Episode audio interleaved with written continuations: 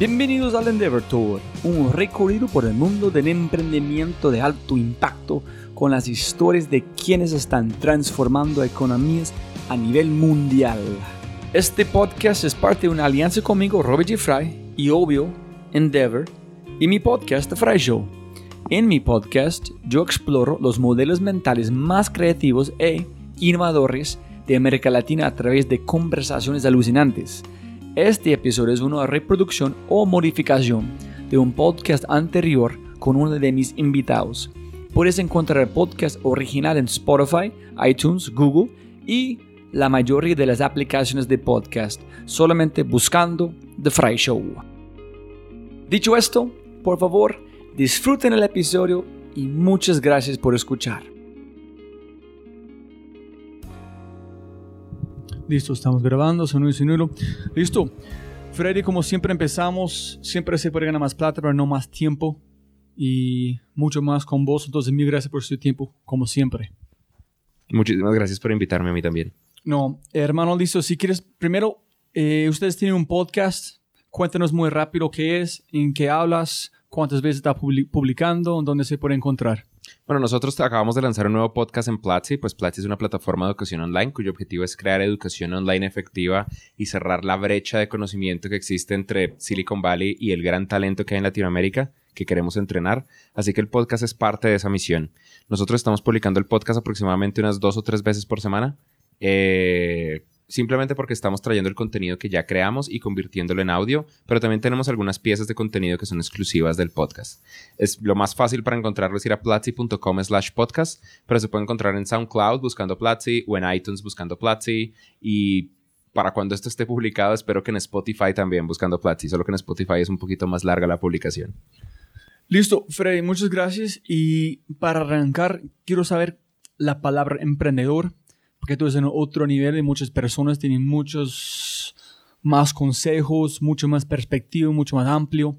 Entonces, para arrancar, ¿qué significa la palabra emprendedor para vos? Porque ya estás escuchando el mejor podcast del mundo para mí en este momento es de Reid Hoffman, como Scale, y él está hablando que ser un emprendedor más es cómo construir con propósito una serie de experiencias en tu vida constantemente tratando de aprender cosas que están aplicando valor a su vida para el futuro y en el presente. Pero para vos, ¿qué significa emprendedor en ese momento? Yo creo que es innegable que... A mí, a mí no me gusta decir que emprender está de moda, que es lo que normalmente la gente dice, pero sí es innegable que hay una tendencia muy fuerte del el emprendimiento como un signo de heroísmo, como algo que la gente quiere lograr. Eh, yo recuerdo mucho en Y Combinator que nos mencionaban que el momento singular donde más aumentaron las aplicaciones a Y Combinator fue después de que la película de Mark Zuckerberg de Social Network, la red social, salió en, a, cines. Porque de repente todo el mundo quería ser Mark Zuckerberg y todo el mundo quería crear el próximo Facebook. Y efectivamente esto tiene que ver mucho con tendencias. Eh, yo creo que hay una diferencia entre emprender y crear startup. Un emprendimiento o ser un emprendedor tiene que ver mucho con tomar riesgos con hacer cosas fuera de la zona de confort y con tratar de crecer de una manera personal. No necesariamente emprender implica crear empresa y no necesariamente crear empresa implica crear una startup. Normalmente las personas asocian emprendedor con startup, emprendedor con una empresa de crecimiento. Y eso es quizás la diferencia para mí más importante. Una startup es una empresa que crece de una manera exponencial, de una manera multiplicadora. Una empresa que crece 10% anual no es una startup. Una empresa que crece 2x anual o más sí es una startup y esa es la diferencia principal. Obviamente luego hay como un área gris. ¿Crece respecto a qué? ¿Crece en ventas? ¿Qué pasa si no tengo ventas? ¿Crece en usuarios? ¿Crece en registros? ¿Crece en visitas? Al final del día es el trabajo de los emprendedores decidir qué es lo que van a medir mientras miden una sola cosa. En general el mundo es fan de que la gente lo mide en ventas. Y al final del día el 100% de las empresas van a ser juzgadas por un múltiplo de sus ventas anuales. Sin embargo, por lo menos al principio, eh, creo yo que lo más importante como diferenciar es que emprender no implica crear empresa, es más un tema de la estructura mental respecto a tomar riesgos y hacer cosas nuevas, diferentes, pero casi siempre está asociado con crear empresas. Y una startup es solamente, una empresa es solamente una startup cuando tiene un crecimiento constante explosivo. Dos preguntas en este. Uno es, Reid Hoffman también dijo cuando hablan como gente empezando, que es, listo, ¿quieres ser un héroe? Ese es, ese es emprendedor, pero también tiene que saber que puedes morir. Entonces hay dos, hay dos lados, es como posiblemente van a tener un éxito en ser un héroe porque es el objetivo, o el otro es no. Y el otro tema, Freddy, es cuando arrancas, por ejemplo, pensando hace mucho tiempo con Platzi, fue un momento clave cuando ustedes convirtieron en una empresa o un, ¿qué fue un título antes de ser un startup? ¿En ahorita todavía es un startup o todavía en ese momento es un negocio con puntos de startup? Yo creo que Platzi todavía es muy pequeña para pensar que no somos una startup. Normalmente después de que una startup empieza a crecer se vuelve lo que el, el, caso de Reid Hoffman que lo llama scale up eh, o simplemente una corporación, una empresa. Hay muchos eventos que históricamente se consideran como los eventos tradicionales en los que una empresa se gradúa y se vuelve madura. El, más común de ellos es salir a la bolsa, hacer un IPO. Y, pero es extremadamente difícil. En Latinoamérica muy pocas empresas lo han hecho. De hecho, típicamente se tienen en la mente tres. Eh, Sonar en Chile, Mercado Libre y Globan en Argentina. Y potencialmente lo, vamos a ver eh, gente como Despegar o el nuevo Grupón de Chile que también lo logren. Entonces, la línea es otra vez gris. En mi mente, mientras una empresa sigue en crecimiento constante explosivo, sigue siendo una startup. Y en el momento en que una empresa deje de crecer, deja de ser una startup. Y es tan simple como eso. Si todos los días uno está creciendo, uno sigue teniendo una empresa saludable y una startup que va a funcionar. Si por alguna razón no está creciendo, uno tiene un problema que tiene que solucionar. Vale.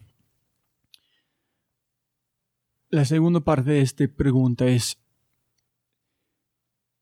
desde como es, muy de moda hablar de emprendedor en ese tipo de palabras, pero yo pienso que es muy interesante cómo rápido las cosas han cambiado en solamente un año, desde la primera conversación que nosotros hicimos hace un año y pico, y es las, las capacidades, las como el compartimiento, el conocimiento que tiene que ser un emprendedor hace un año es, diferente o piensa que las, las cosas fundamentales todavía son iguales o qué son las características emocional y talentos o cosas una persona tiene que focalizar, pensar para ser un emprendedor, en pensar cómo ser una persona que es adaptable a este momento en cinco años en el futuro. Yo creo que sí hay cosas que cambian a nivel del conocimiento necesario para ser emprendedor. Una de ellas, creo yo, es, es reaccionar a los fenómenos sociales que ocurren. Por ejemplo, yo creo que hace cinco años se le perdonaba a los emprendedores no tener un equipo de recursos humanos y cometer errores respecto a la interacción social de su equipo. Por ejemplo, temas de discriminación, temas de equidad de género, etc. Hoy en día creo que es todo lo contrario, es un liability no tener recursos humanos. Hoy en día creo que un emprendedor que no entienda lo importante de la equidad de la igualdad, de la inclusión, de la diversidad dentro de un equipo, simplemente está abriéndose la posibilidad a que en sus mejores momentos toda su carrera sea arruinada por no tener eso en mente al principio. Em, a nivel de movimientos sociales nuevos que hay. Sin embargo, yo también creo que es un mito que uno tiene que entrenar o aprender para ser emprendedor. Algo que es como muy duro, en, sobre todo en empresas de tecnología, y es que rara vez son los MBAs los que emprenden. Muchos MBAs trabajan en puestos corporativos fuertes y es la razón por la que los MBAs son exitosos y son tan caros. Pero rara vez son los que crean empresas de éxito. No sin malentender, crean empresas, sin duda. Pero no muy pocas veces escucha tal persona que hizo tal MBA es este emprendedor increíble mágico. Y la pregunta es ¿por qué? Y normalmente la respuesta es que emprender no tiene una correlación directa con el conocimiento que uno tenga de manejar empresas. Emprender tiene una correlación más fuerte con el conocimiento y pasión que el emprendedor o el fundador tiene sobre el área de conocimiento que está tratando de atacar. Si uno tiene una empresa de biotecnología, no se espera que el fundador de esa empresa de biotecnología sepa de acciones, de opciones, de impuestos, de estructuras legales, de inversión, pero sí se espera que sea un genio en biotecnología o que por lo menos pase toda una vida aprendiendo el estado del arte de su campo de acción. Eso creo yo que es más importante. que un fundador de empresa se obsesione por saberlo todo del mercado en el que está, pero no necesariamente de empresas.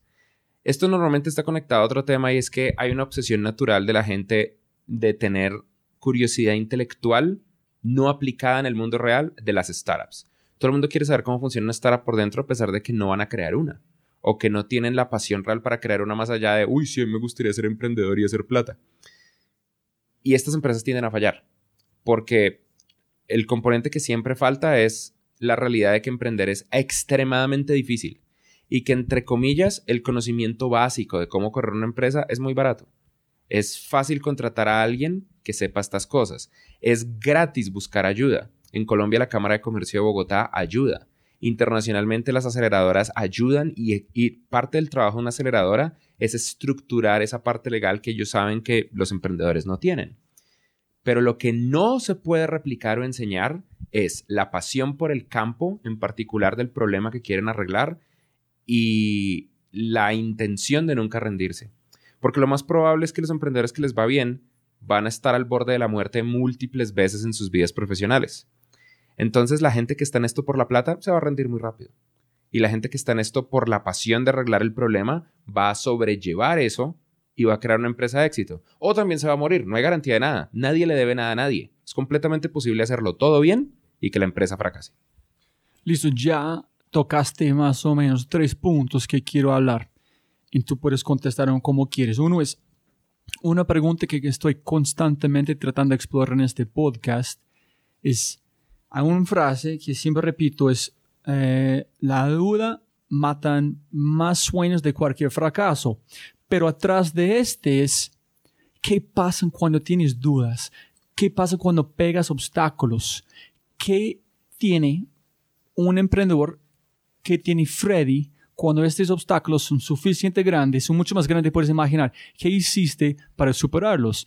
Que yo entendí de más o menos con una invitada, se llama Diana Sierra, que identificamos es, su intención, ¿Qué es tu propósito. si su propósito es suficiente grande, puedes superar cualquier obstáculo. Entonces, en tu opinión, ¿qué necesita, se necesita una persona, un emprendedor, cuando esos obstáculos, en si tú necesitas ejemplos, así, porque yo no pregunté antes, cuando Platzi arrancó, ¿qué obstáculos llegaron? ¿Fue puntos cuando tú quieres renunciar? ¿Qué fue su motivación para seguir? En el caso particular de Platzi, yo creo que nosotros hemos estado al borde de la muerte unas tres veces. En, los últimos años de vida, sí, sí, sí, claro. Nosotros arrancamos de una manera informal en el 2000, en finales del 2011 y nuestro primer intento de hacer negocios fracasó espectacularmente. Curiosamente lo mencionamos en el podcast de Flatzy. Eh, luego en el 2013 cometimos una serie de errores con una contratación de gobierno que estábamos haciendo como parte de autofinanciarnos porque no podíamos levantar dinero porque éramos un colombiano y un guatemalteco a quien le iban a creer. Eh, y ese error casi nos mata. Y hace un tiempo tuvimos un problema contable interno que nos hizo pensar que podíamos morirnos en seis meses. Y lo tuvimos que solucionar con toda la energía de la empresa. Y lo solucionamos. Todas estas causas las hemos sobrevivido. Pero en cada momento que ha ocurrido yo pensé, hasta aquí llegó esta vaina. Nos morimos, este fue el error que nos mató. Y siempre descubro que siempre hay algo más que se puede hacer. Que uno nunca debería rendirse hasta no agotar el 100% de las opciones que en el mundo del emprendimiento y de las startups lo más común que pasa es que la gente se rinde muy rápido. Por otro lado, existe el otro lado, sobre todo en Latinoamérica, existe el lado de la gente que no se rinde incluso ante aplastante evidencia que la idea no va a funcionar. Yo lo veo mucho pasar en México en particular. En México existe este meme de que las empresas no mueren en México. En México, por ejemplo, todavía hay blockbusters operando y rentando VHS y DVDs porque tienen como una pequeña audiencia y entonces los mantiene con vida a pesar de que son una empresa zombie, que nunca va a ir más allá, pero eso es suficientemente ok. Y esto tiende a pasar mucho con emprendedores que no entienden el concepto de crecimiento. Hay muchos emprendedores que lo que hacen es crear una empresa para sus vidas y eso no tiene nada de malo. Como, bueno, esta empresa me paga el sueldo constantemente y le estoy dando empleo a estas 10 personas y estoy facturando esto y me invitan a dar charlas y estoy bien. Entonces no hay, no hay problema. Voy a continuar por acá. Esas empresas tienden a tener un problema. Si son muy suertudas, no pasa nada, la empresa sigue ahí y pues bien. Pero normalmente no son muy suertudas. Las empresas que no crecen están expuestas a cambios macroeconómicos o cambios tecnológicos que las destruyen. Pienso mucho en el caso de domicilios.com. Domicilios fue vendida a Delivery Hero y Delivery Hero está planeando hacer un IPO. En el proceso de que Delivery Hero está planeando hacer un IPO, en paralelo hay 50 empresas que están destruyendo el modelo de domicilios.com. Está Uber Eats, Deliveroo, eh, Rappi, entre muchas otras, que dieron una vuelta completamente diferente, que lo que hicieron fue pensar, en vez de nosotros ser uno, simplemente una plataforma y no, da, y no tener a los repartidores, vamos a tener a los repartidores y vamos a crear una solución tecnológica mobile first. Mientras tanto, domicilios.com está contento teniendo alianzas con las pollerías y con los restaurantes y todo este cuento y que ellos usen su propio sistema de fulfillment y nunca siendo parte del proceso. Entonces pierden un montón de oportunidades de upselling y excepto que hagan un cambio radical interno, van a ser aplastados y desaparecidos. Pienso también en Microsoft. Microsoft en un punto dijo, nosotros somos los número uno en Windows, en sistemas operativos, nadie nos va a matar. Lo único que tenemos que hacer es lo mismo, pero en formatos distintos y ya está. Y entonces salió Windows Mobile, que era lo mismo, pero en formato móvil. Y llegó el iPhone y los acabó. Y llegó Android y los acabó. Y la reacción fue comprar a Nokia y sacar esta versión de Windows para, para móviles que ahora la destruyeron. Ahora Windows Phone no existe y ellos básicamente aceptaron, ok, nos rendimos. Y Microsoft hace aplicaciones para iPhone y para Android. Yo uso aplicaciones de Microsoft, yo uso OneNote, yo uso Office Lens dentro de mi iPhone y las usaba dentro de mi Android. Y ellos simplemente aceptaron la realidad. Y ahora Microsoft desarrolla software para hacer desarrollo nativo de aplicaciones móviles para iOS y para Android. Algo que el Microsoft de inicios del siglo XXI no habría imaginado en la vida, porque ellos eran the man. Entonces las empresas que no crecen y no se adaptan mueren.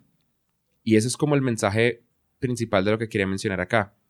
Yo creo que es importante ser honesto respecto a cuando la empresa ya no está creciendo y si uno está ok con ello, pues está bien. Pero lo más probable es que uno no esté ok con ello. Lo más probable es que uno quería crear una empresa que, que creciera y en un punto uno se rindió en el tema de crecer, pero la empresa sigue. Y eso es como una lección fuerte que a mí me quedó. Las empresas exitosas grandes que explotan y carecen toman riesgos duros. Y esos riesgos los pueden matar. Pero cuando no los matan, los vuelven una empresa increíble. Y eso quizás nos falta un poco. Y sería muy bueno tenerlo. Tomar esos riesgos, no rendirnos cuando vale la pena, o saber cuándo rendirnos con una idea, con métricas y probar otra idea nueva y tomar el riesgo de saltar con el objetivo siempre de crecer. Pero Freddy, pienso que hay una cosa eh, oculta atrás de este que es la intención, que es por qué estás haciendo que estás haciendo. En este posiblemente está, pueden pegar también que tú estás hablando, pegando su cabeza contra la pared mil veces pensando que van a romperlo un día, en que es, sigue haciendo sin crecer. Si tu intención, estoy imaginando, poniendo palabras, entonces tú puedes, si estoy equivocado, es si place la idea que yo entiendo que es la cosa más linda, es educar gente, que para mí es, el futuro, es aprender cómo aprender, en cualquier manera. Crecer en el sentido, mi intención es millones de más personas pueden ser educados. Esa es una intención que yo siempre necesito escalar porque mi intención es ayudar más gente posible. Pero si no me importa de educar tanto, no, estoy bien, educar como 100 mil personas, no voy a ver el mercado porque mi intención es muy bajo, mi propósito es, bajo, en allá es el punto que puede morir. No sé si puedes, la intención puede atacar los dobles sentidos cuando hay un reto en cómo ver el futuro, no sé. Es, esta parte de la intención me parece muy interesante porque normalmente los, los emprendedores, sobre todo los emprendedores que les va bien o que les va a ir bien, tienden a tener esto de una manera inconsciente. Ellos por defecto saben lo que quieren y se imaginan cómo lograrlo. Hay un, hay un estereotipo de emprendedor y es que normalmente los emprendedores viven un poquito en el futuro, porque mentalmente siempre están en lo que viene. Todos los consumidores y las personas que usan tecnología viven en el presente que se siente como el futuro. Ah, sí, estoy usando el último iPhone, estoy, estoy conduciendo un Tesla, pero los emprendedores viven en lo que viene, Estoy en el prototipo del nuevo Tesla, estoy en el prototipo del nuevo sistema de realidad aumentada, estoy viendo cuál es el futuro de la educación. Y eso es parte de lo que nosotros tenemos que vivir y eso trae implícita esa intención. Gran parte de la intención no tiene que ver con objetivos nobles, como es voy a cambiar el mundo porque bla, bla, bla. De hecho, yo siempre considero que la gente que activamente piensa eso está o mintiéndose a sí mismo o mintiéndole al mundo. Porque nadie sabe esto, nadie sabe si esto va a cambiar o no va a cambiar el mundo. Lo que yo sí creo es que los emprendedores que tienen esta intención piensan esto. Yo creo que sé cómo es el futuro y yo quiero que más gente viva conmigo ese futuro. Entonces lo voy a construir, voy a construir ese pedacito y voy a invitar a todo el mundo. Y voy a buscar un modelo de negocio en el cual pueda sostener esta idea. Entonces voy a cobrar esto y esto va a ser gratis y esto va a ser abierto y esto va a ser premium y bla, bla, bla. En el caso de Platzi nosotros vemos esto, para ser puntual. Nuestro sueño chiquito, el que queremos lograr este año, es que un millón de personas aprendan a programar con Platzi. La última vez que nosotros hablamos llevamos 100 mil. Hoy llevamos 400 mil. Quiero creer que puedo lograr el millón. Es un objetivo ambicioso, sobre todo teniendo en mente que me quedan seis meses, pero es importante tener objetivos ambiciosos. Nuestro objetivo más grande es que en cada país de habla hispana un millón de nuevas personas aprendan una habilidad tecnológica que les permita obtener un empleo a través de Platzi. Un millón de personas por país. Porque nosotros creemos, a partir de lo que hemos visto en otros lugares del planeta, que cuando un millón de nuevas personas aprenden una habilidad tecnológica, la economía de esos países cambia. Entonces, a través de Platzi, si nosotros hacemos las cosas bien, nosotros podríamos cambiar la economía de Colombia, la economía de México, la economía de Argentina, de Chile, de Perú. Y volvernos no países que exportan materia prima, que exportan minería, que exportan agricultura, sino países que exportan servicios tecnológicos. Porque los países, las naciones, el único recurso renovable escalable que tienen es el talento humano. El resto no es no renovable. O el resto tiene otros problemas políticos complejos mientras que las personas y su calidad de vida aumentan a medida que aumenta la educación. Como eso es lo que nosotros queremos hacer, incidentalmente si hacemos eso, podemos cambiar el mundo y hacerlo mejor y bla, bla, bla. Pero lo más importante es lograr eso. ¿Y cómo lo logramos? A través de una mejor metodología, a través de una mejor plataforma, a través de crear toda una serie de cosas que creen educación online efectiva, a través de un modelo de negocio más escalable, a través de un sistema de incentivos más grande, a través de alianzas mejores, a través de un montón de cosas que son la operación constante de la empresa. Y en el proceso van a haber cosas muy dolorosas. Y esto creo que es la parte que normalmente ignora todo el romanticismo de las startups, de los founders y de los emprendedores. Y es que por defecto el mundo no quiere cambiar. Por defecto la gente no quiere hacer cosas nuevas. Por defecto nadie quiere darte tu dinero, porque es el dinero de ellos y les gusta. Entregar dinero duele mucho. A uno le jode tener que pagar por lo que sea. Y si uno lo puede obtener gratis, uno va a hacer todo lo posible para obtenerlo gratis. Los emprendedores tienden a subestimar lo difícil que es que la gente les pague. Lo difícil que es, que es crear algo que la gente quiera y sobre lo cual la gente quiera pagar. Los emprendedores sospechan de una manera incorrecta que cómo funciona este cuento es que los inversionistas son como el gobierno, entonces les va a subvencionar la idea. Y hoy es que el gobierno no apoya, es que no hay inversión. Pero nadie les debe nada a nadie. El gobierno no tiene que hacer nada por ellos. Los mejores emprendedores del mundo nunca tuvieron apoyo del gobierno. Ni apoyo, en ocasiones ni siquiera tuvieron apoyo de inversionistas. Hasta que eventualmente tuvieron algo. Los inversionistas reaccionan de una manera egoísta porque los inversionistas también tienen obligaciones grandes. El dinero de la inversión normalmente viene de fondos de pensión, porque los fondos de pensión tienen que crecer su capital para ajustarse a la inflación, porque tienen que mantener un apalancamiento financiero para nuestros padres, nuestros abuelos, nosotros mismos, que nos vamos a retirar en 20, 30, 40 años y que vamos a seguir vivos 20 años más. Entonces esa es la razón por la que los fondos de inversión invierten. No todos, obviamente, hay fondos que invierten porque una familia tiene plata y quiere tener más plata. Pero normalmente este es el sistema estructural financiero que tenemos. Ellos tienen obligaciones fiduciarias. Ellos no van a invertir en tu idea porque eres bonito o porque eres una minoría o porque hablas español o inglés, o porque lo que sea. Los inversionistas invierten en una idea porque la idea tiene tracción y porque demuestra crecimiento y porque potencialmente va a generar más dinero y más valor. Nadie le debe nada a nadie. Y eso es, creo yo, algo que se pierde mucho en el discurso. Ay, el gobierno no apoya, ay, hay muchos impuestos. Hay que pagar impuestos, porque así funciona el mundo. Si no se pagan impuestos, el dinero no vale nada. Y el orden público no existe. Ay, pero es que igual se roban la plata. Probablemente, pero no pagar impuestos no es una forma efectiva de protesta civil. En general, si uno es un empresario, uno tiene que pagar impuestos. En general, si uno es un emprendedor y uno necesita inversión, uno tiene que demostrar tracción. Y de nuevo, esa es la parte no romántica que normalmente se ignora del discurso. Que nadie le debe nada a uno, que uno tiene que demostrarlo. Y que si uno no obtiene resultados no es culpa de otros. Es probablemente que la idea es mala, es probablemente que no existe tracción, es probablemente que el producto es inferior. Y entonces hay dos opciones. Uno se puede rendir o uno puede intentar algo nuevo o mejorar lo que uno ya tiene. Y eso está bien, no hay ningún problema con eso. Hay que aceptar que en ocasiones eso pasa. Hubo muchas ideas que yo intenté en el pasado que no funcionaron, que en retrospectiva digo, claro, obvio, esa idea era estúpida. Y tengo la fortuna de que Platzi pareciera estar funcionando. Y tenemos las métricas y la comprobación y los inversionistas y todo el cuento y los empleados y el equipo que nos hacen pensar que esto está funcionando. Creo que muchos emprendedores se mienten a sí mismos respecto a cuando algo funciona, cuando algo no funciona y no saben cuándo pivotear, cuándo rendirse en un mercado, cuándo aceptar que alguien más es más grande o cuándo aceptar que no se tiene el conocimiento o el dominio completo para competir ahí. Al mismo tiempo no quiero ser tan negativo. Hay personas que no se rinden, que toda la vida les ha ido mal y que de repente algo hace clic y les empieza a ir bien. Pero eso es un camino de dolor al que muy pocas personas se pueden ajustar.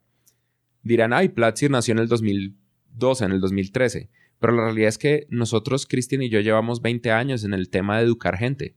Cristian empezó con Maestros del Web en 1997, yo empecé con Cristal Lab en el 2004. Esa es la cosa que es constante en el 53 invitados, es no hay ningún atajo de ninguno. Cada persona tiene 7, 4 años por lo menos atrás, más de mil otras cosas. Nadie ha hecho día y noche, nadie.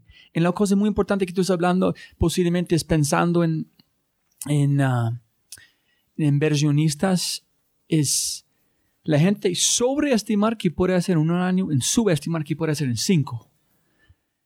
Pero que yo entiendo, hablando con vos, Freddy, es el libro de Inevitable con Kevin Kelly, el libro espectacular, La incertidumbre ese, es ahorita, incertidumbre. Tiene que disfrutarlo, tiene que venderlo, tiene que convencer a otra gente, crear en tu incertidumbre para en cinco años personas reciben plata. Pero es vender una cosa que no existe para cinco años que posiblemente quién sabe que van a estar. Cuando usted lanzaste Platzi, ¿qué Platzi es en este momento? Fue en su, mente exactamente como es. Es una cosa, una, una, una entidad completamente diferente que estás imaginando. Sí, sí, sí. Cuando nosotros arrancamos, nos llamábamos Mejorando.la y hacíamos cursos presenciales. Esto fue un pivot de nuestro modelo de negocio original, que era tener tutoriales gratuitos creados por la comunidad en Crystal Lab y Maestros del Web, soportados por publicidad en AdWords, AdSense. Em, nos empezó a ir bien con los cursos presenciales. Yo recuerdo que facturamos 100 mil dólares en el 2012 eh, y era como, wow, hicimos 100 mil dólares, esto es increíble. Y le metimos el 100% de esa plata a crear una plataforma online. Porque Cristian y yo creíamos que una nueva plataforma de educación online era el camino de escalar esto. Pero inicialmente nosotros creímos que el futuro de, lo que en momento era mejorando.la iba a ser cursos presenciales junto con cursos online, un modelo mezclado. Cuando lanzamos la plataforma en enero del 2013 y esperábamos 100 estudiantes, llegaron 1000 e hicimos esos 100 mil dólares en el primer mes. Eh, bueno, los primeros dos meses. Dijimos, no, al carajo, esto no, hay que hacer, no hay que hacer educación presencial, no, yo no vuelvo a montarme en un avión en la vida. Lo cual es irónico, vivo en aviones todo el tiempo y no paro de viajar. No bajaron mis viajes, la verdad, simplemente cambiaron en su naturaleza. Pero sí decidimos, pues hay que hacerlo online al principio nosotros creímos que todas las clases tenían que ser en vivo y desarrollamos un producto de transmisión de clases online en vivo increíble. Y luego nos dimos cuenta que para cursos avanzados, intermedios y avanzados, no era tan bueno el modelo de educación en vivo porque era muy largo. Para cursos básicos, de llevar a las personas desde cero a entender las necesidades fundamentales, sí funcionaba. Entonces empezamos a mezclar clases en vivo con clases grabadas Luego nos dimos cuenta que con las clases grabadas podemos agregar un montón de cosas y empezamos a investigar de metodologías y de pedagogía. Y contratamos gente pedagógica que históricamente hemos dicho, nosotros no necesitamos a gente pedagógica acá en Platzi, vamos a crear algo completamente nuevo. Y el principio fue lo correcto, pero luego uno madura y dice, no, venga, esta gente sabe más que yo. Nosotros sí sabemos de educación online muy bien, pero ellos saben de educación, punto. Miremos cómo podemos mezclar cosas. Y empezamos a contratar a gente que sabía de pedagogía, de metodología, y a investigar nosotros mismos de pedagogías. Y empezamos a desarrollar nuestra primera metodología, que era que este mes vamos a lanzar la nueva versión, Platzi Core. Y Platzi Core era clases más cortas, concretas y enfocadas, clases en vivo diseñadas para resolver dudas y para conectar con la comunidad, eh, más infografías, más motion graphics, proyectos más claros, eh, más contenido en texto, desafíos, eh, entre otro montón de cosas. Es como una metodología larga. Y Platzi Core 2 es aún más larga. Tenemos muchas más cosas en respecto. Platzi Core 2 va a incluir un tema que nosotros internamente llamamos chunking. Chunking es una metodología de deconstrucción de conceptos complejos en ideas simples. La probamos en nuestro curso de Fundamentos de Ingeniería de Software y es de nuestros cursos con mejores reviews, con mejores notas en cuanto a cómo las personas han reaccionado. Eh, entonces estamos agregando muchas más cosas alrededor del tema. Normalmente nosotros éramos, hay que hacer esto 100% práctico. Ahora estamos viendo, existe la posibilidad de hacer elementos teóricos en un, en un marco práctico sin sacrificar la, la, parte práctica, pero agregando esa teoría y esos fundamentos y esas bases. Y así hemos ido evolucionando poco a poco. Uno de los elementos que yo siempre he visto en los emprendedores exitosos es que escuchan a los usuarios por encima de las ideas que ellos mismos tienen. Hay un meme muy común. ¿Qué significa? Sí, hay un meme muy común que tiene que ver con Steve Jobs y con Apple. Eh, Steve Jobs constantemente mencionaba que la gente no sabe lo que quiere. Y que, y que y, lo que y menciona la frase de Henry Ford. Con la caballo más rápido. Sí, que si él hubiera escuchado a los usuarios habría creado un caballo más rápido, no un automóvil. Eso es verdad en innovación. Eso es verdad respecto a cómo crear cosas nuevas.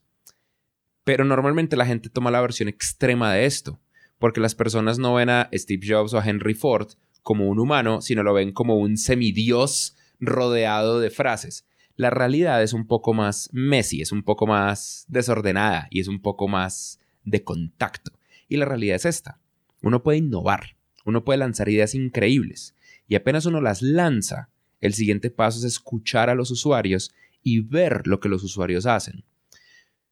Cuando, cuando Apple se dio cuenta que una inmensa cantidad de personas, incluso personas no techis, estaban hackeando sus iPhones para instalar aplicaciones, Apple decidió crear la App Store.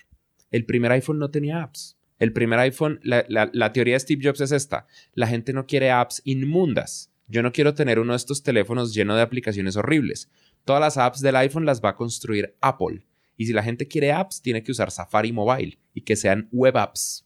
Que puede sí. Yo estaba allá cuando tenía que ponerlo el botón allá en la página. Pero resulta que todo el mundo estaba rompiendo el iPhone para instalar Cydia, que era la App Store hackeada Yo tuve este, el iPhone 13 para sacar videos, que antes no por quitar tanto batería del iPhone. Exactamente.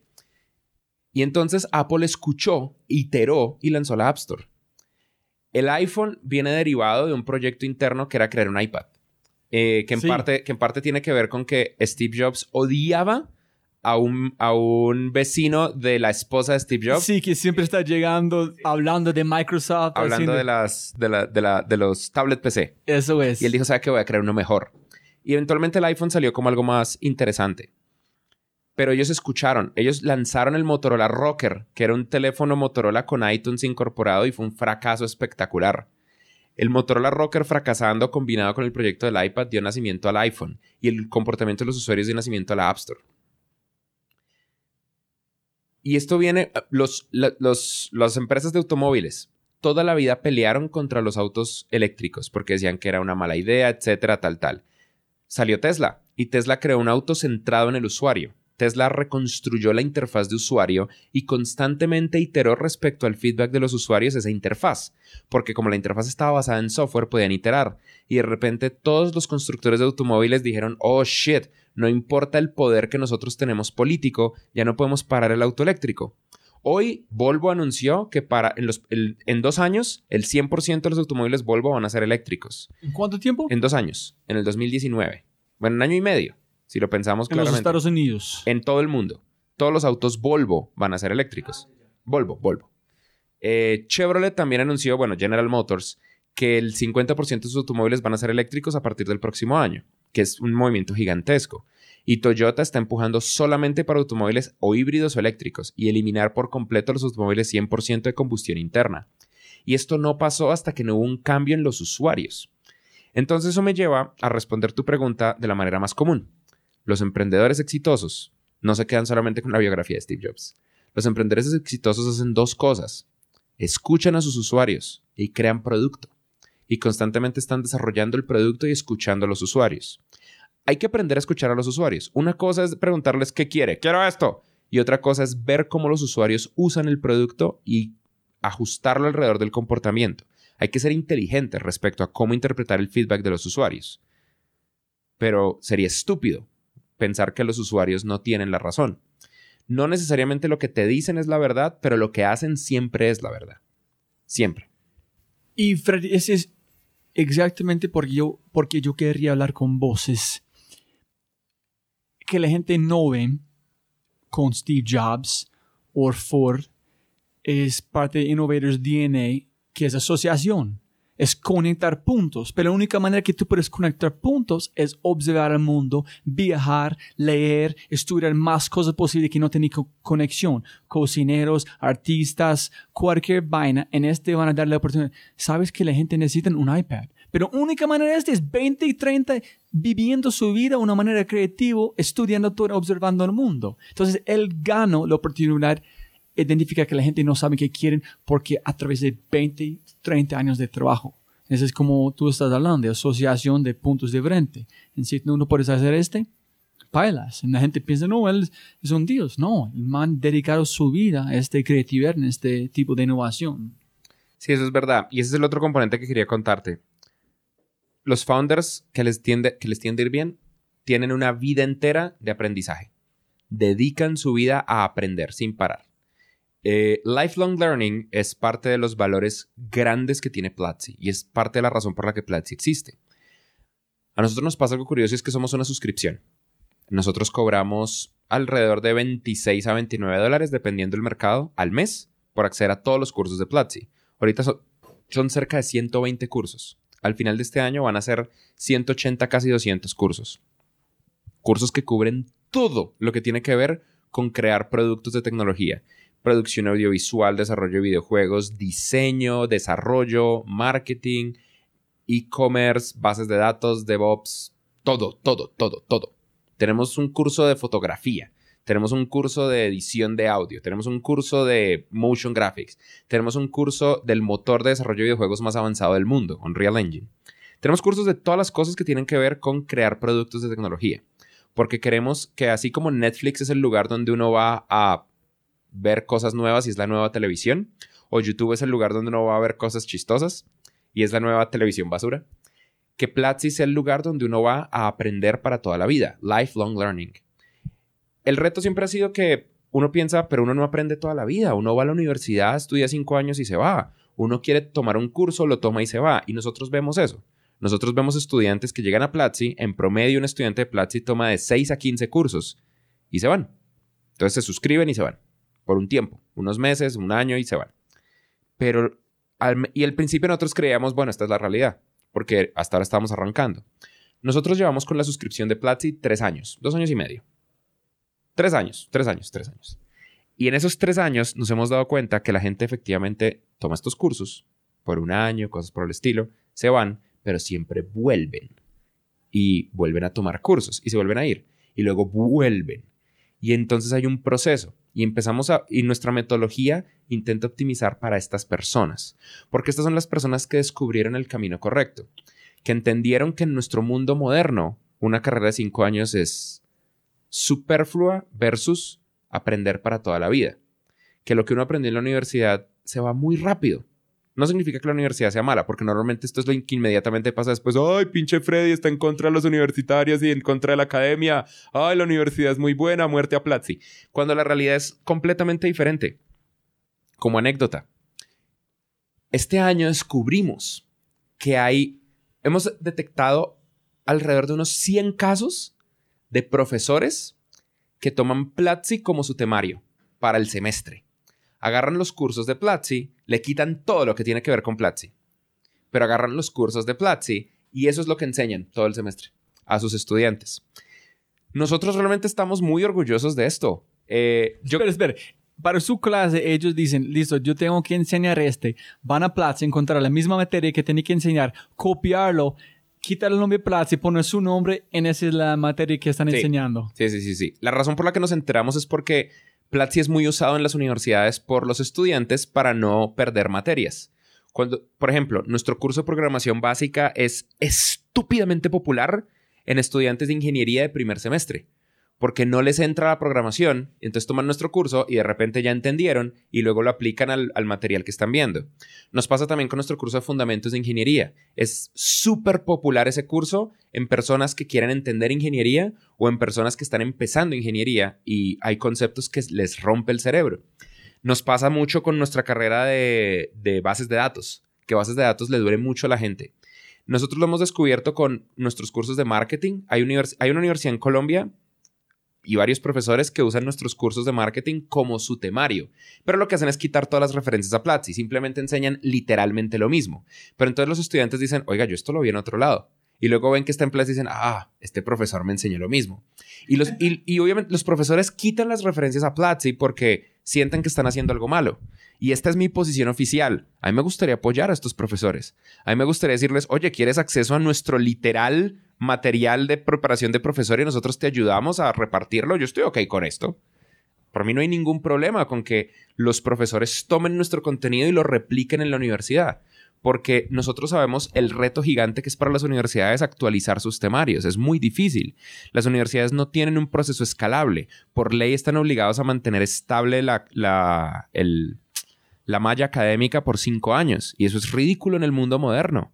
La inteligencia artificial va a matar probablemente el 60-70% de los empleos que hay allá afuera. Todo lo que estamos aprendiendo al final de la carrera va a ser irrelevante. Con una excepción. Las personas que van a sobrevivir la revolución de la inteligencia artificial y la explosión del software en todos los rubros son las personas que le dedican la vida a aprender son las personas que entienden que así como se suscriben a Netflix para ver películas y series, así como se suscriben a Spotify para escuchar música, pueden usar cosas como Platzi o lo que quieran en general. Solamente yo esperaría que usaran Platzi para mantener una vida completa y concreta de aprendizaje. Platzi no tiene un monopolio sobre el conocimiento. Lo que tiene Platzi es una forma rápida en la que uno no pierde tiempo para aprender cosas nuevas. Lo que tiene Platzi es que nosotros nos tomamos el tiempo de quitarle todo lo innecesario a los conceptos para mostrarte el camino más corto para aprender algo. El 80-20, 20%, de las cosas tiene 80% del valor. Exactamente. Y luego, después de que tú aprendes con Platzi ese norte, tú puedes ir a investigar en papers, en tutoriales, en repositorios de GitHub, en videos en YouTube, en lo que quieras. Pero el objetivo de Platzi es ese. Nosotros hacemos el trabajo pesado de quitar lo innecesario para darte lo absolutamente el camino más corto, más rápido para aprender algo nuevo. Y esa es, creo yo, la única forma de mantener una vida constante de aprendizaje. Y esa creo yo que es la única forma de sobrevivir en los próximos años. Los peores y mejores consejos que tú escuchas en el mundo de emprendimiento ahorita. Y el cuatro, yo recibí muchos mensajes de de muchachos, ¿por qué no tienes más señoras, más señoritas, más mujeres en su podcast? Ese fue hace un ratico. Y yo empecé a profundizar, buscar mujeres, porque yo estoy aprendiendo más con ellas de hombres, porque es otro mundo. Y con Uber, en ese tipo de cosas, igualdad de género es demasiado importante como lo es este en Colombia con importancia. Porque yo pienso que si Colombia van a cambiar presidente por una mujer, podemos solucionar todos los problemas de Colombia. Si es una mujer. Entonces, allá son los tres. Bien, Entonces, ¿cómo te respondo primero el, de, el tema de las mujeres y el emprendimiento y la igualdad de género. Cuando nosotros contratamos a alguien en Platzi, uno de nuestros filtros de contratación es decirle, Platzi es una empresa diversa, multicultural. En Platzi hay hombres, mujeres, hay personas gays y lesbianas, hay personas transexuales, hay personas judías, cristianas, católicas, ateas. Tuvimos una persona musulmán que ya no está con nosotros, pero hay de todo tipo de credos, de todo tipo de orientaciones, tanto sexuales como personales, de todo tipo de perspectivas políticas. Si tú eres el tipo de persona que por alguna razón está en contra de esto o que le afecta este tipo de cosas o que está en desacuerdo con algo de esto, vas a fracasar en Platzi. Si por otro lado eres el tipo de personas que ve valor en la diversidad, vas a triunfar en Platzi.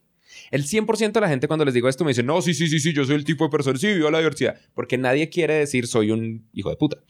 Pero, pero es importante mencionarlo porque nosotros hemos visto gente que ha cambiado de parecer. Nosotros hemos visto personas en Platzi que llegan siendo súper machistas y los rehabilitamos y ahora son como, wow, era un idiota y ahora soy una mejor persona gracias a eso. Personas que decían, ah, eso los gays son del diablo y ahora agradecen ver una perspectiva nueva. Hay algo que a mí me pone súper orgulloso en Platzi. A mí, a, mí no me gusta como resaltar, hoy Platzi es súper cool, porque siento que suena egocéntrico y mucha gente me ha criticado por ello en el pasado, pero hay algo donde me importa un carajo. Voy a ser egocéntrico acá. Platzi tiene 40% de sus empleados como mujeres. El 40% del equipo de Platzi son mujeres. No es ideal. Lo ideal debería ser 50-50, porque el mundo es 50.1% mujeres y 49.9% hombres. Lo ideal debería ser 50-50. Pero la realidad es que en las empresas de tecnología esto no pasa. En Google es 20-80 o 30-70, dependiendo de la oficina, en cuanto a hombres-mujeres. En Facebook es como también 80-20. En las empresas de tecnología normalmente es aplastante. Hay empresas de tecnología cuyo mercado objetivo son mujeres y solo manes trabajan ahí dentro. Y normalmente la excusa de los emprendedores. Ah, es que no llegan mujeres, es que no me llegan las hojas de vida, es que yo, quisiera, pero no. Y eso es. Ese es el momento donde yo esperaría que estos emprendedores se miren al espejo y se den un golpe en la cara tan fuerte como puedan, así como. Y una vez el golpe en la cara los haga reconstruir su estructura neuronal, reflexionen. Si en Platzi se pudo, a pesar de que nos hace falta mucho, si otras empresas lo logran, la razón por la que tú no lo logras es porque hay algo roto dentro de tu empresa porque no hay una cultura de inclusión, no hay una cultura de equidad. La igualdad y la equidad son cosas diferentes. No se trata de, ay, hay que hacer cosas especiales para las mujeres. Eso no es verdad. Nosotros en Platzi despedimos a hombres y mujeres por igual cuando están teniendo problemas de rendimiento y cuando ya no encajan en la empresa y contratamos hombres y mujeres por igual. Yo nunca en la vida en Platzi he contratado a una mujer por ser mujer. Las mujeres que tenemos en Platzi son top de su campo son las mejores personas en su rubro, que están haciendo algo increíble.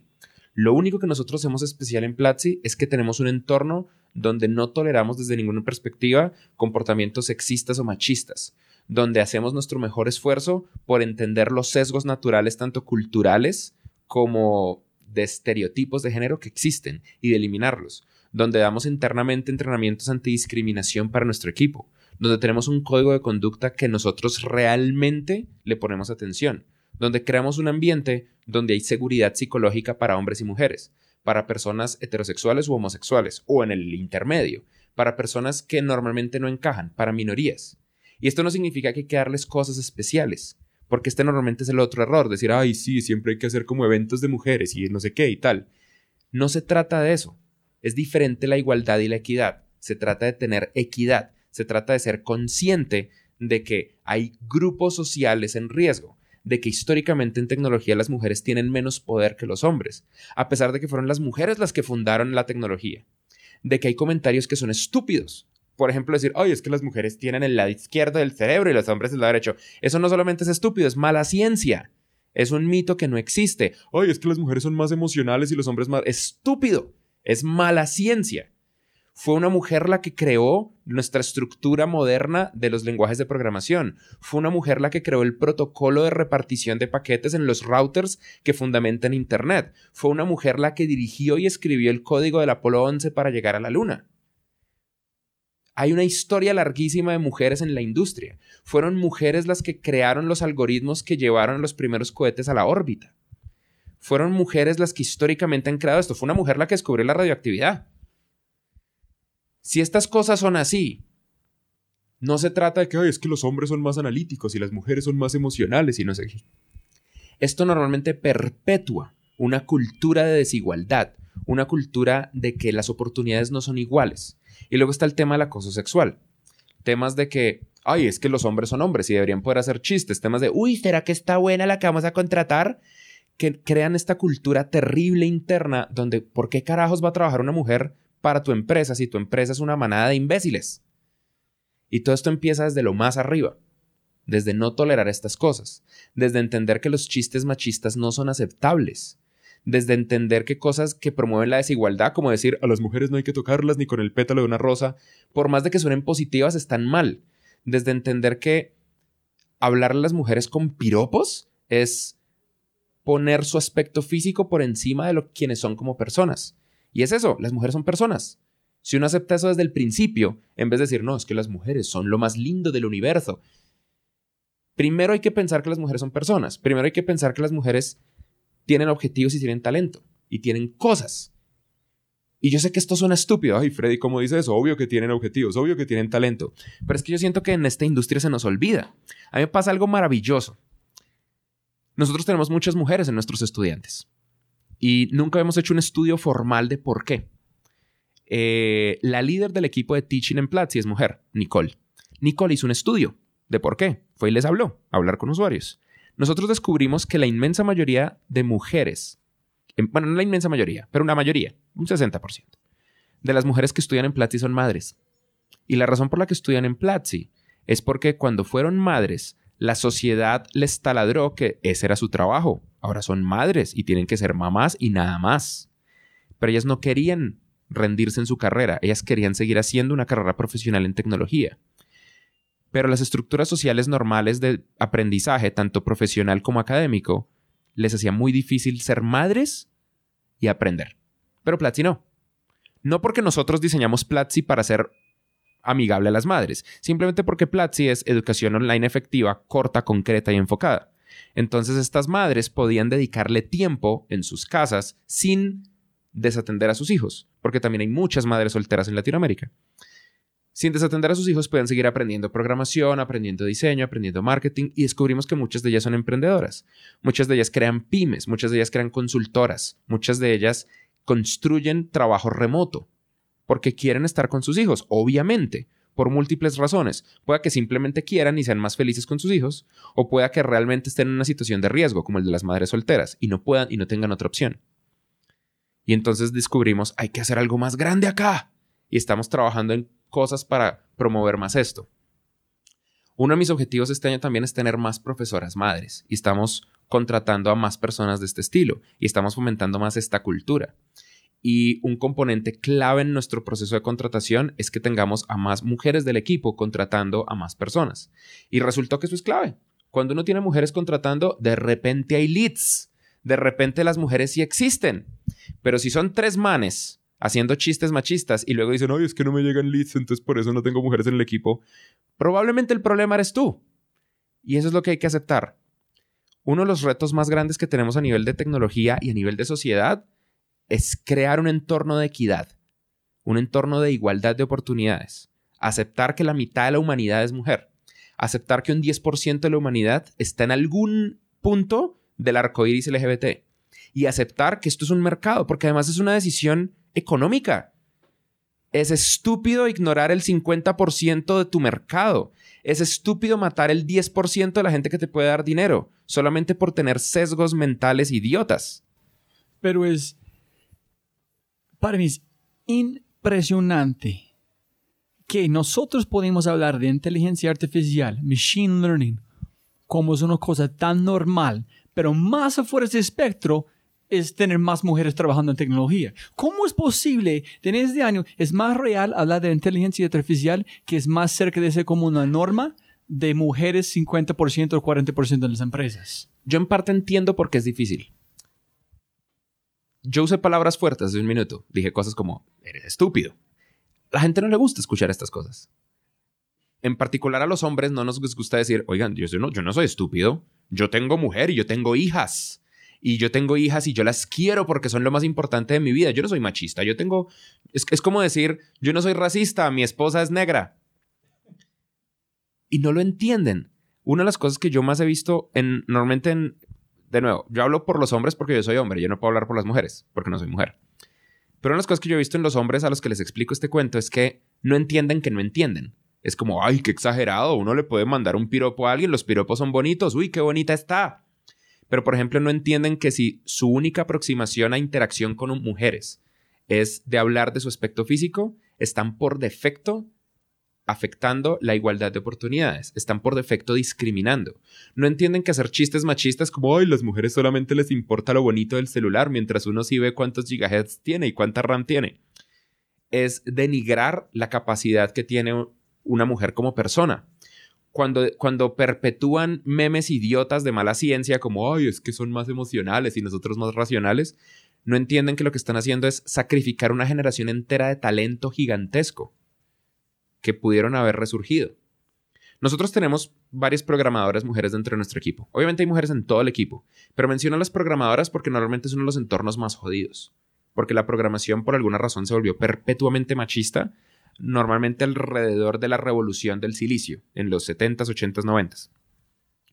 No sé por qué, porque antes las mujeres dominaron el mercado. Me imagino que tiene que ver con el hecho de que las mujeres empezaron a dominar este tema tecnológico porque era algo donde no tenían que estar durante la guerra y cuando volvieron los hombres de la guerra, entonces de repente la dinámica de poder cambió. Pero la programación es, es machista porque yo estoy pensando que la gente que hace esa cosa, su trabajo es resolver problemas. Como la idea de workaround es de un programador, por cómo puede solucionar este. Entonces yo estoy imaginando si un programador tenía esta mentalidad, una mujer es una mujer, es una, es, es una entidad nada más, pero las personas que son los dueños de la empresa es diferente. Pero hay como este problema a través de programadores. Yo no, yo no creo que, ser, que los programadores sean machistas por defecto o que la programación sea machista. Yo en cambio sí creo que a medida que se perpetúa esta situación de aceptar micro comportamientos machistas dentro de los equipos de programación, se acentúa el problema de desigualdad de género y se aumenta la brecha. Pasa mucho, por ejemplo, te comento estereotipos que son muy dañinos. Oye, es que las ingenieras, las, las, ingenieras mujeres en ingeniería de sistemas están ahí es porque son feas y solamente son las, las mujeres feas las que van a ingeniería de sistemas. Eso es algo que se escucha mucho y eso es parte del problema grave, gravísimo. Y la gente no lo entiende, no las cogen. No es como, ¿seré yo parte del problema cuando digo estas cosas? No lo entienden. O no entienden, por ejemplo, decir, eh, decir, uy, es que yo quiero una mujer programadora, eso es la... Porque el otro problema es un tema de ineptitud social. Es un tema de ver a las mujeres solamente como un, un potencial de relación sentimental, no como personas. Si es, ese, por ejemplo, es el caso del friendzone. Todo el mundo dice, ay, sí, esta mujer me friendzoneó. Cuando realmente el problema eres tú. El problema es que tú solamente ves a las mujeres como un potencial de relación, no como una persona normal. Hay personas que dicen honestamente, no, es que yo no puedo tener amigas porque yo quiero con todas. Y eso es ser parte del problema. Porque, ¿qué es lo que pasa al lado de las mujeres? Las, lo que, las mujeres sienten, uy, este man me girlfriend soñó. Es decir, para este man yo solamente puedo potencialmente ser una novia o nada. Entonces yo no puedo ser amigo de este man. Y esto lo que hace es crear una cultura en la cual las mujeres no se sienten seguras con los hombres. Porque, uy, no, este man quiere algo conmigo este man no me está hablando porque honestamente le interesan mis ideas y mis opiniones, es porque quiere algo conmigo. Y entonces ese es el otro ambiente que ocurre normalmente en tecnología, que es un proceso endémico. Como hay pocas mujeres y muchos hombres, de repente los hombres que ven mujeres en tecnología solamente las ven como un potencial de relación, no como una persona normal con la que pueden intercambiar opiniones e ideas. Entonces, hay un exceso de vamos a caerle a esta persona. Y luego hay otros temas que son que ocurren en otras industrias, pero que nosotros en la industria de tecnología podríamos dar ejemplo, y es la asimetría de poder en relaciones en el mundo laboral, cuando el product manager le cae a la programadora, cuando el jefe le cae a la empleada, cuando le dice, oiga, deberíamos salir y tal, etcétera, que es terrible. Las relaciones interpersonales en el trabajo pueden ocurrir. Lo que no puede ocurrir es que un mando alto, sea mujer o hombre, intente tener una relación sentimental con alguien que está abajo dentro del organigrama de la empresa, porque hay una simetría de poder y esa simetría de poder causa problemas. En este momento es la razón número uno por la que la gente está perdiendo su carrera en Silicon Valley. Dave McClure, que hizo muchísimo por la igualdad y la equidad y por invertir más en minorías, etc., ahora terminó yéndose de 500 Startups porque resulta que se destapó que a múltiples mujeres les cayó tuvo avances a pesar de estar en una asimetría de poder, a emprendedoras en las que él había invertido, a empleadas o a futuras empleadas que él quería contratar. Y eso es inaceptable. Lo mismo pasó en Uber y terminó yéndose Travis Kalanick, un CEO que se veía imposible de echar. El hombre tenía el control completo del board. Pero esto hizo que se fuera. Y lo mismo está pasando en otros lugares. Y muchos hombres van a reaccionar como, ay, es que las feministas no se aguantan nada, etc. Y esto simplemente no entender que el mundo cambió. Es como cuando la gente dice, uy, es que los gays se van a ir al infierno. A pesar de que el matrimonio homosexual, el matrimonio gay, no solamente homosexual, se está volviendo legal en todo el mundo. A pesar de que esto se está volviendo más normal, que se está aceptando, oigan, esto es un fenómeno social. La gente es gay. Un 10% de la gente es gay, o 5%. Depende del entorno social. Eh y es una realidad. ¿Por qué no más bien en vez de ser idiotas y tratar de pelear contra la corriente como un salmón, aceptamos que esto es una realidad social y creamos un mejor entorno para que todos seamos más felices? Es como la gente que está legalizando las drogas. ¿Por qué en vez de criminalizar todo este tema, lo empezamos a descriminalizar y a regular y de repente, oh, bajo el crimen? Seguro es incidental, seguro no tiene nada que ver con esto. Portugal, como Portugal. O como múltiples estados de Estados Unidos que están viendo esto. Entonces, ese es como este rechazo al cambio. Y es como no querer aceptar, yo soy parte del problema. Yo he sido parte del problema. Y yo tuve que en un momento aceptar, ok, estoy siendo un idiota. Tengo que cambiar, tengo que ser una mejor persona.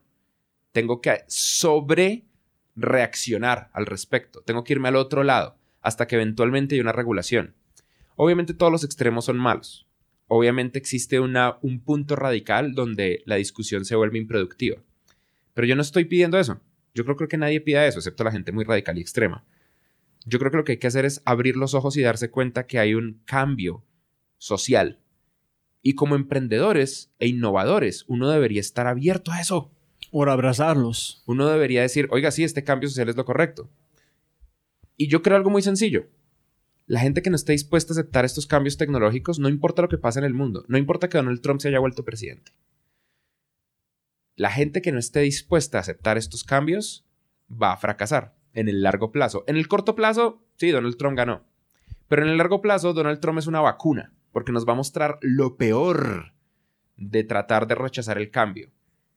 Y vamos a reaccionar tan fuerte en contra de eso que nunca más va a volver a ocurrir, como una vacuna versus la gente que sí está aceptando este cambio, versus la gente que sí entiende algo cambió acá y ya no es aceptable hacer estos chistes, ya no es aceptable discriminar de esta manera, ya no es chistoso, ahora es terrible, ahora hay algo nuevo, ahora yo tengo que ser consciente de que inconscientemente puedo estar discriminando, porque yo honestamente no creo que la gente sea mala. Yo honestamente no creo que los que hacen el chiste machista de, uy, ¿será que están buenas para contratarlas? internamente quiera discriminar contra las mujeres. Y esa es la razón por la que normalmente es tan difícil hacerles entender esto. Porque ellos, así como yo alguna vez lo fui, honestamente no entienden que la están cagando. Ellos no entienden que lo están haciendo mal. Porque ellos creen que están bien. Pero es hasta que uno para fuerte y dice, uy, ¿será que yo soy el malo? Que realmente ocurren los cambios. Los alemanes no sabían que eran nazis hasta que de repente, uy, venga, ¿será que somos nosotros los malos del cuento? Porque es como que todo el mundo está en nuestra contra. No, seguro que no. Y mucha gente no va a cambiar, mucha gente va a llegar a viejos y van a ser políticos y tratar de detener esto. Pero que aunque algunas personas cambien, con que un porcentaje de la población cambie y vea estas microdiscriminaciones que hacemos en el día a día y conscientemente intenten arreglarlas y tengan la mejor actitud al respecto, ocurre un cambio social en el mundo. Yo, para mí, esa es una de las bellezas de este podcast, es que yo he aprendido que soy mucho más bruto que yo pensé. No, la verdad, es, es cada vez que yo una ventana o puerta está como abierta, estoy pensando, wow, el mundo es espectacular. Cada vez que yo pensé, yo estaba pensando como este, pero fue como este. ¿Cómo es posible que hasta este punto fue, fue, yo era ciego? Entonces, para este podcast es espectacular en este tema. Entonces, gracias por este punto de vista. Listo, últimas preguntas. ¿Qué es creatividad para vos? El mejor, los mejores consejos que están escuchando en este mundo y qué son los hábitos de Freddy Vega porque no sé cómo tú estás capaz de absorber tanta información y explicarlo al mundo en qué son los hábitos que tú haces todos los días o que tú piensas que son muy importantes para ser Freddy en ser éxito, en mi opinión, que estás haciendo. Terminamos allá. Creatividad. La creatividad para mí es un producto de dos cosas. Uno, mantenerte brutalmente informado de lo que te apasiona de una manera obsesiva. Y dos, darte tiempo de pensar. Una de las cosas que yo descubrí, y soy muy afortunado de haberlo descubierto temprano en mi carrera, es darme permiso de aburrirme. La gente no se da permiso de estar aburrida. La gente está constantemente estimulada. Cuando nosotros no estamos haciendo nada, nos da ansiedad. Y empezamos a decir, puta, necesito hacer algo, necesito leer Twitter, necesito ver Instagram, necesito abrir Snapchat, necesito leer Reddit, necesito hacer lo que sea. Y uno no se da tiempo de aburrirse. A todo el mundo le pasa que las mejores ideas les ocurren duchándose, bañándose. ¿Por qué? Porque no hay distracciones. Una ducha, bañarse por las mañanas, es un proceso automático, rutinario, recurrente. La mayoría de las cosas que uno hace bañándose, cuando como agarra el jabón, como agarra el champú, qué partes del cuerpo uno recorre, son mecánicas, son memoria muscular. Y en el proceso el cerebro está libre. Y el ruido de la ducha, el hecho de que no esté ahí, de repente empieza a hacer que ideas emerjan. Porque en el momento en el que uno se aburre, cuando no hay nada, cuando hay un vacío, el cerebro odia el vacío. Entonces el cerebro empieza a reconectar ideas viejas. Y hay muchas personas que tienen problemas mentales y eso es completamente entendible y en ocasiones uno necesita terapia. Cuando uno está muy aburrido y uno tiene problemas, en ocasiones emergen los traumas.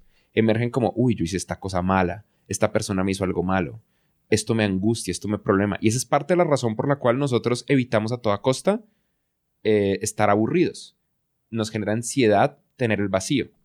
Pero una vez uno entiende el valor de ese vacío, uno empieza a aceptarlo y uno empieza a crear nuevas ideas. Hay personas que corren y las personas que corren tienden a ser muy creativas, pero normalmente se lo asignan a lo incorrecto. No es que sean creativas por el hecho de correr. Correr tiene muchas cosas buenas. Sí, sí, sí pero son creativas porque tienen un espacio donde solamente hay dos cosas que están pensando. Una, me voy a morir porque estoy corriendo y esto es muy doloroso. Y dos, no hay nada. Entonces de repente, hmm, debería conectar esto con esto y esto con esto y hacer esto. Darte permiso de aburrirte es lo más importante. Lo otro que yo he hecho para la creatividad, duele mucho hacer esto, es dejar de leer cosas cortas y empezar a leer más cosas largas. Eso es muy difícil porque la gente está como estamos tan, tan, tan estimulados que queremos respuestas inmediatas. Entonces, uy, me voy a leer este post de tres minutos. Cinco minutos lo leerá su madre. Yo no voy a leer esto. Pero de repente, una de las mejores cosas que he hecho es tratar de leer más libros o tratar de leer posts más largos. No todos los libros valen la pena. Hay gente que sinceramente escribe libros ultra redundantes con la excusa de que sea libro. Pero de repente posts larguísimos, ensayos, ideas, completas y concretas expuestas, le abren uno la mente a cosas que uno nunca se habría imaginado y le dan un contexto gigante. Esas dos cosas. Ahora, respondiendo a tu pregunta, que creo que está muy conectada de cuáles son mis hábitos, de por qué aprendo un montón, eso es un meme interno dentro de mi empresa. En Platzi a todo el mundo le impacta que yo no soy, yo no tengo profundidad de conocimiento en muchas cosas, pero yo sé mucho de muchas cosas. Es parte de mi hobby. Tengo una cantidad de conocimiento de las cosas que tienen la menor importancia. Yo puedo explicar cómo funciona el sistema de propulsión de Battlestar Galactica, una nave espacial de una serie de ciencia ficción. A pesar de que no tiene la menor importancia, es un conocimiento inútil. Hay algo que yo hago que va en contra del saber popular de los emprendedores y el mundo del emprendimiento, etc. Yo duermo mucho. Yo soy obsesivo de dormir ocho horas, a toda costa. Las únicas ocasiones donde no duermo o duermo mal es cuando tengo una entrega muy importante, por ejemplo, PlatziConf, un diplomado, cosas que tienen que ver con conferencias de Platzi, o cuando tengo un vuelo que me obliga a levantarme a una hora específica para no perder el vuelo. Pero en el día a día yo hago mi mejor esfuerzo, más allá de lo que sea, por dormir. Cancelo citas, llego tarde, me importa un carajo, pero tengo que dormir. Porque dormir mal es la razón número uno para no retener conocimiento. Uno puede leer de todo, aprender de todo. Pero si uno no duerme, uno se le olvidan las vainas.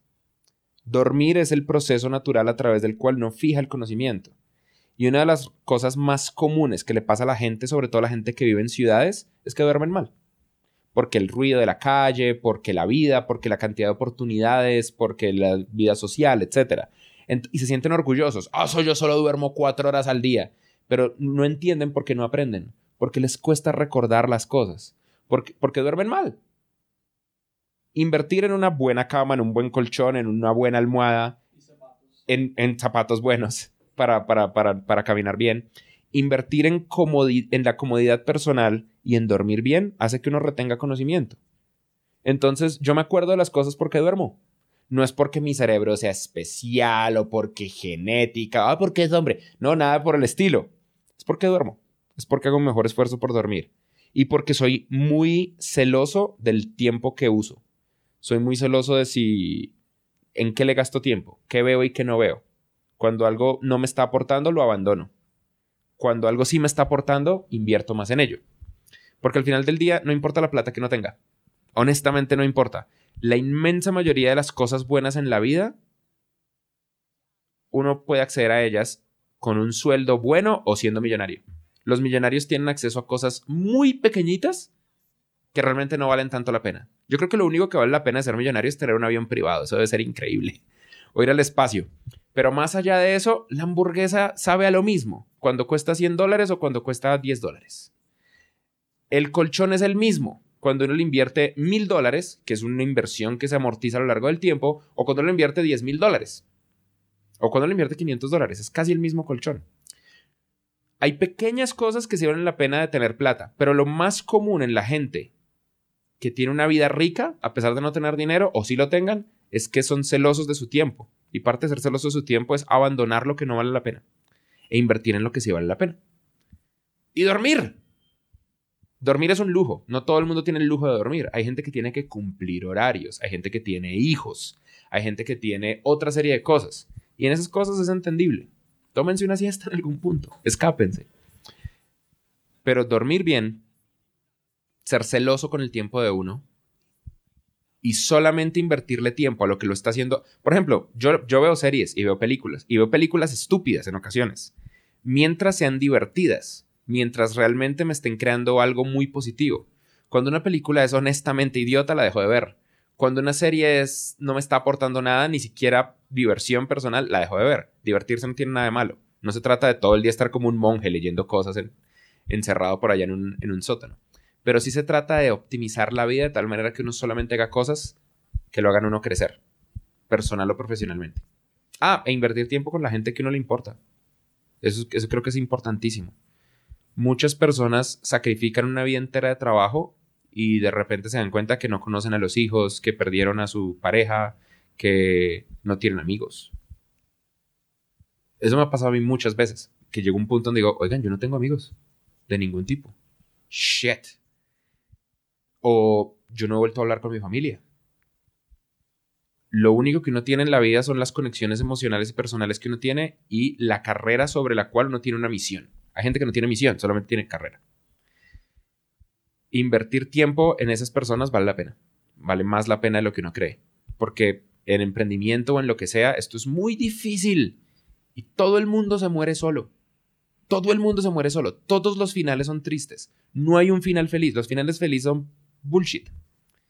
Si uno va a tener un final triste y súper doloroso, dependiendo de cómo avance la tecnología, sin embargo, y si al final no hay nada, excepto uno muriéndose, no tiene sentido sufrir en este pedacito intermedio. Por eso es importante invertir en lo que vale la pena.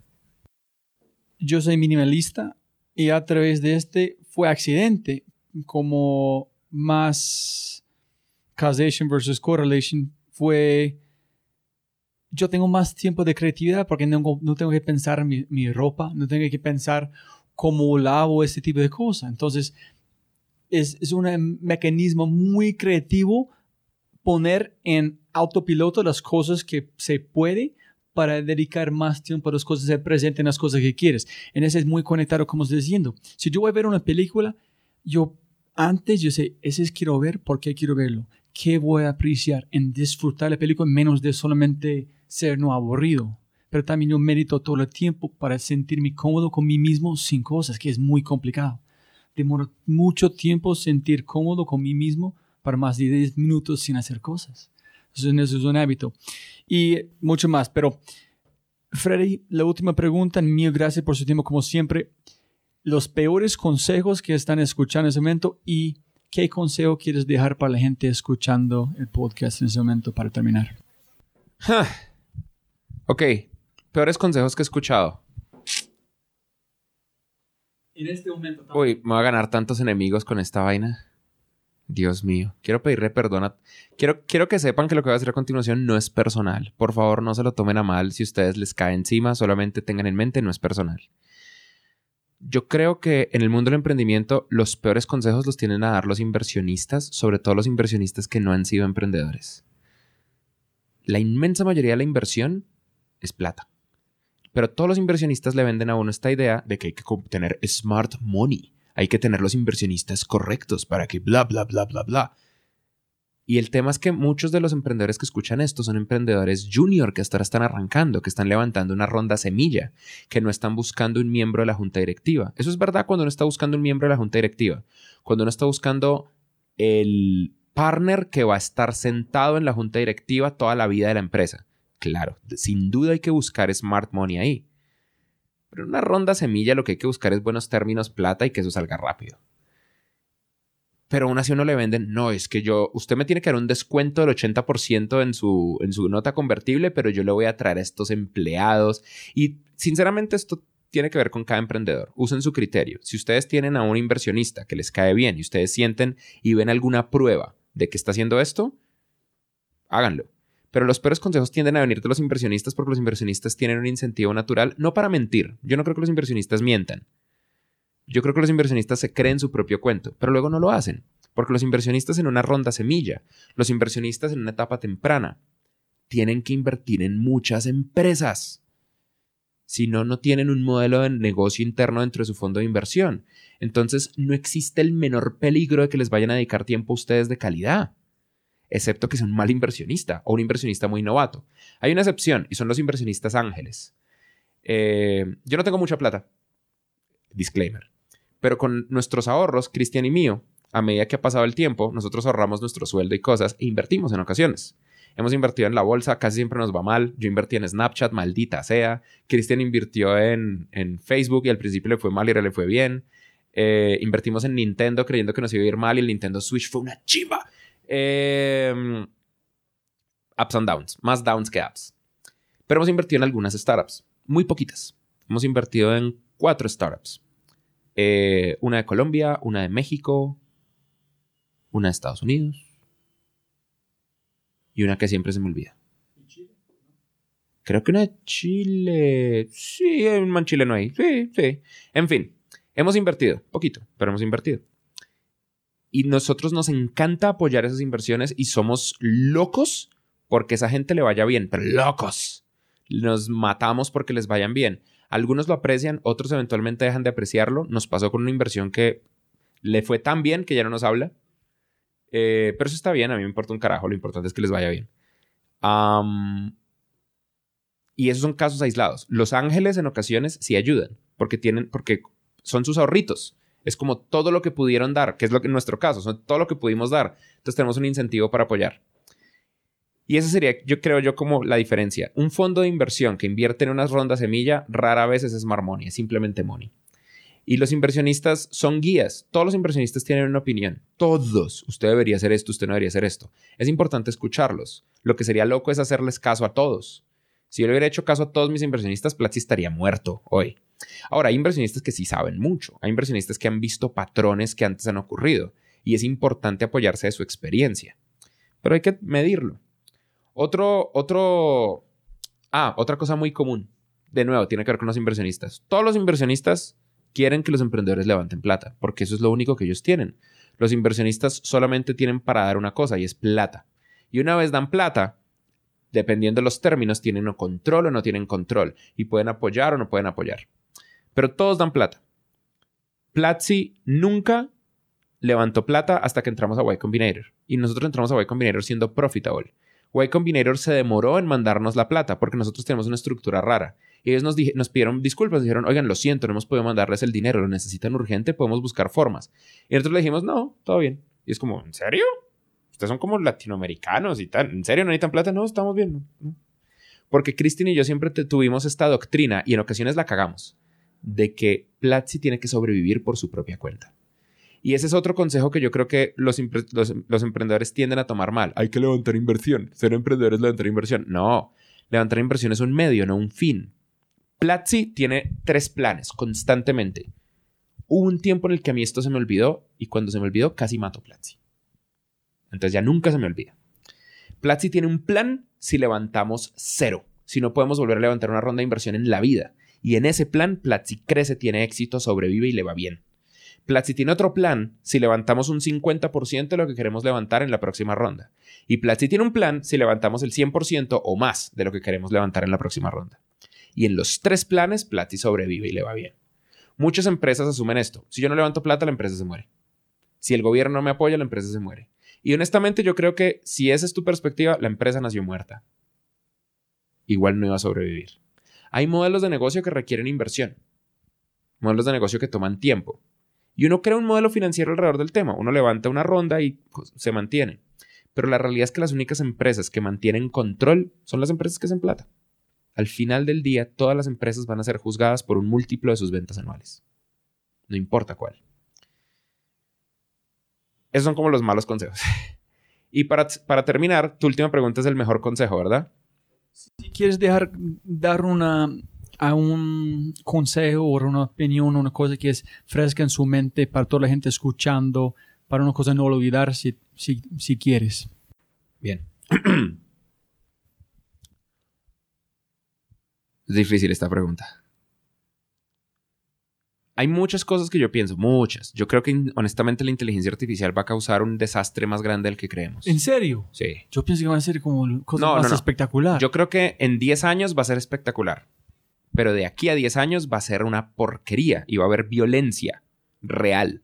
Porque va a causar una masiva cantidad de desempleo alrededor del cual nadie está haciendo nada al respecto. 10 años después, el mundo se autorregula.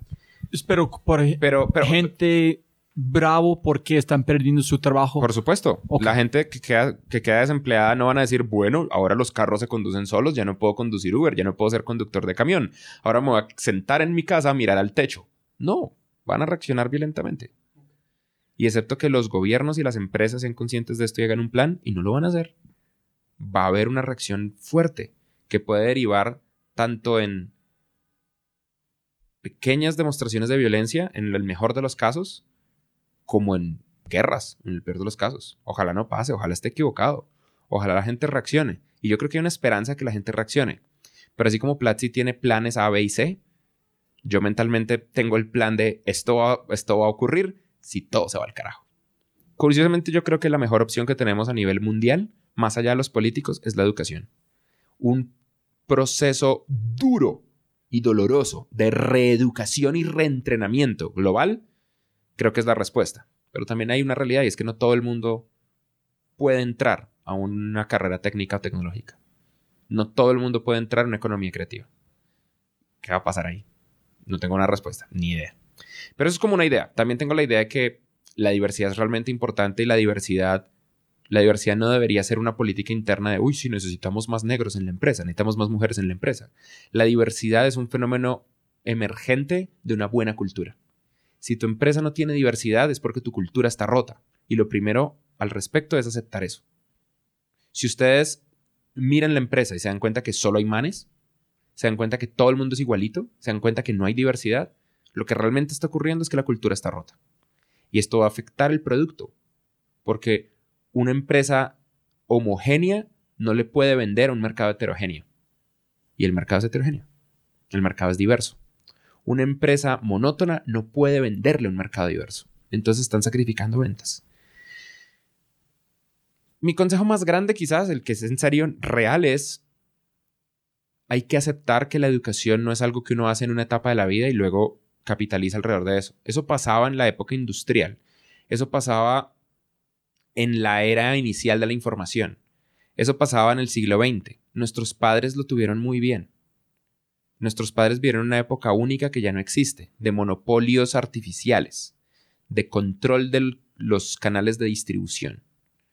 una época donde em, los fundadores de empresas eran un man de 80 años que estaba en una foto con un mostacho gigante que nadie veía. Eso ya no existe. Y hay dos tipos de personas. Las personas que están sacando el máximo provecho a la nueva economía, que nosotros tendemos a llamar emprendedores o fundadores o empleados de nuevas startups. Yo creo honestamente que no todo el mundo debería ser emprendedor. Yo creo que muchas personas quieren ser emprendedores, pero lo que realmente necesitan es ser parte de una startup. Porque no, porque esto es muy jodido. No todo el mundo tiene el masoquismo de ser founder. Yo digo que yo duermo, pero la realidad es que mi salud es peor siendo CEO de Platzi. La realidad es que yo sacrifico mucho. La realidad es que yo veo poco a mi familia. La realidad es que yo tengo la fortuna de que le expliqué a mi pareja en la situación en la que estoy y ella me apoya, pero yo sé que ella no es súper feliz con que yo no viva, que yo viva pegado a un avión. Y yo tampoco soy súper feliz al respecto. Hay muchas cosas que uno tiene que sacrificar en el camino. Los empleados no sacrifican tanto, sacrifican, por supuesto. Pero la forma más rápida de crecer es ser empleado en una startup que crece. Es la forma más rápida de crecer. Es mucho más, es mucho más fácil crecer así que crecer siendo emprendedor. Pero la gente no lo ve, entonces quiere porque quieren ser the man. Y luego gastan cinco años de la vida en una idea estúpida que nunca salió porque nunca hablaron con usuarios o porque no era la idea correcta o porque era todo perfecto, pero un, eh, pero un fenómeno macroeconómico los aplastó. Hay gente que puede hacer eso y hay gente que no puede o que puede, pero de pronto no debe. Ignoran el camino más efectivo, que es ser empleado en una startup. Las startups que crecen hacen crecer a sus empleados y sus empleados no están creciendo es porque la startup no está creciendo. Es más fácil volverse un súper ejecutivo de alto nivel en una corporación habiendo crecido en una startup que siguiendo la escalera corporativa interna. La escalera corporativa interna puede tardar 15 años, mientras que ser un empleado de startup, llegar a ser grande en la startup y luego saltar al mercado corporativo, puede ser de 2, 3, 5 años. Pero la gente no va ese camino. Entonces, sería mi, mi consejo. Y el otro consejo la única forma de triunfar ahí, sea uno emprendedor o empleado, sea uno entusiasta o consultor o lo que sea, es dedicar una vida a aprender por siempre. Lifelong learning. Dedicarse a una vida de aprendizaje. No importa que sea con Platzi o con quien sea. Ojalá sea con Platzi, obviamente. Pero esto yo lo creo honestamente. Platzi tiene éxito no porque tengamos el mejor producto, que creo que lo tenemos, o los mejores cursos, que creo que los tenemos. Platzi tiene éxito porque hay un fenómeno social que está ocurriendo. La gente que no para de aprender triunfa. Y la gente que se queda con lo que le enseñaron en la universidad o en el colegio fracasa. Y luego le echa la culpa a los millennials, al gobierno, a la economía, a los impuestos, a las empresas, a las pensiones, a Uber, a quien carajo sea. A todos menos a ellos mismos. En un punto uno tiene que ser responsable de la vida de uno. Y la mejor forma de que uno sea exitoso y crezca y le vaya bien es nunca parar de aprender. Lo que, lo que sea, Nunca paren de aprender horticultura. Nunca paren de aprender de abejas. Nunca paren de aprender de programación. De lo que sea que lo haga uno feliz y le permita a uno crear una carrera. Una carrera profesional. Porque el mundo va a cambiar. El 100% de las industrias el día de hoy tienen software en su núcleo. Y las industrias que no tienen software van a ser aplastadas y destruidas por las empresas que tienen software.